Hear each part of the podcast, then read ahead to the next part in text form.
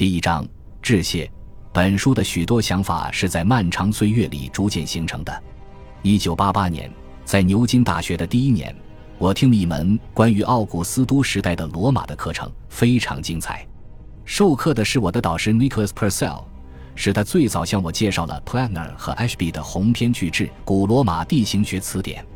在随后的年月里，Alan Bowman、Miriam Griffin、Fergus Miller、Barbara Levick、Andrew Linta 和 David Stockton 等人的讲座。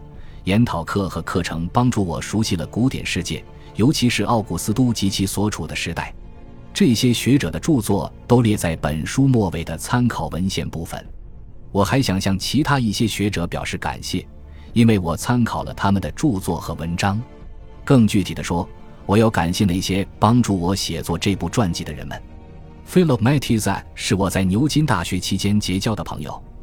他关于罗马元老院内部运作的思想一直对我很有启发。他又一次从自己的写作中抽出时间阅读了本书手稿，提供了许多有价值的评论。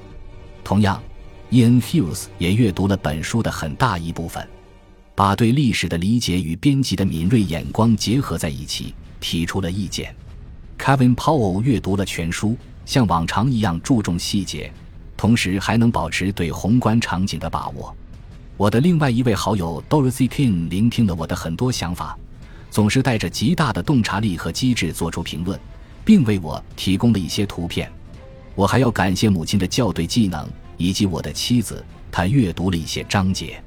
他们和我的其他亲友在过去几年中不得不和奥古斯都一起生活，我非常感激他们的支持。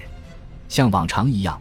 我必须感谢经纪人 Georgina Capel，是他创造了机会，让我有时间好好的写这本书，并且很感激他对本书一贯的热情。我还要感谢我的编辑们，英国的 Alan Sampson 和美国的 Christopher Rogers，以及他们的团队，使他们做出了这样漂亮的书。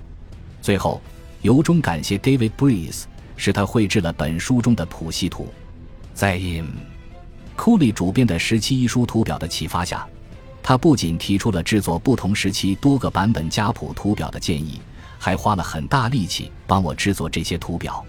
这些图表有助于读者理解奥古斯都的亲戚和他们同时代人之间极其复杂的家庭关系。感谢您的收听，喜欢别忘了订阅加关注，主页有更多精彩内容。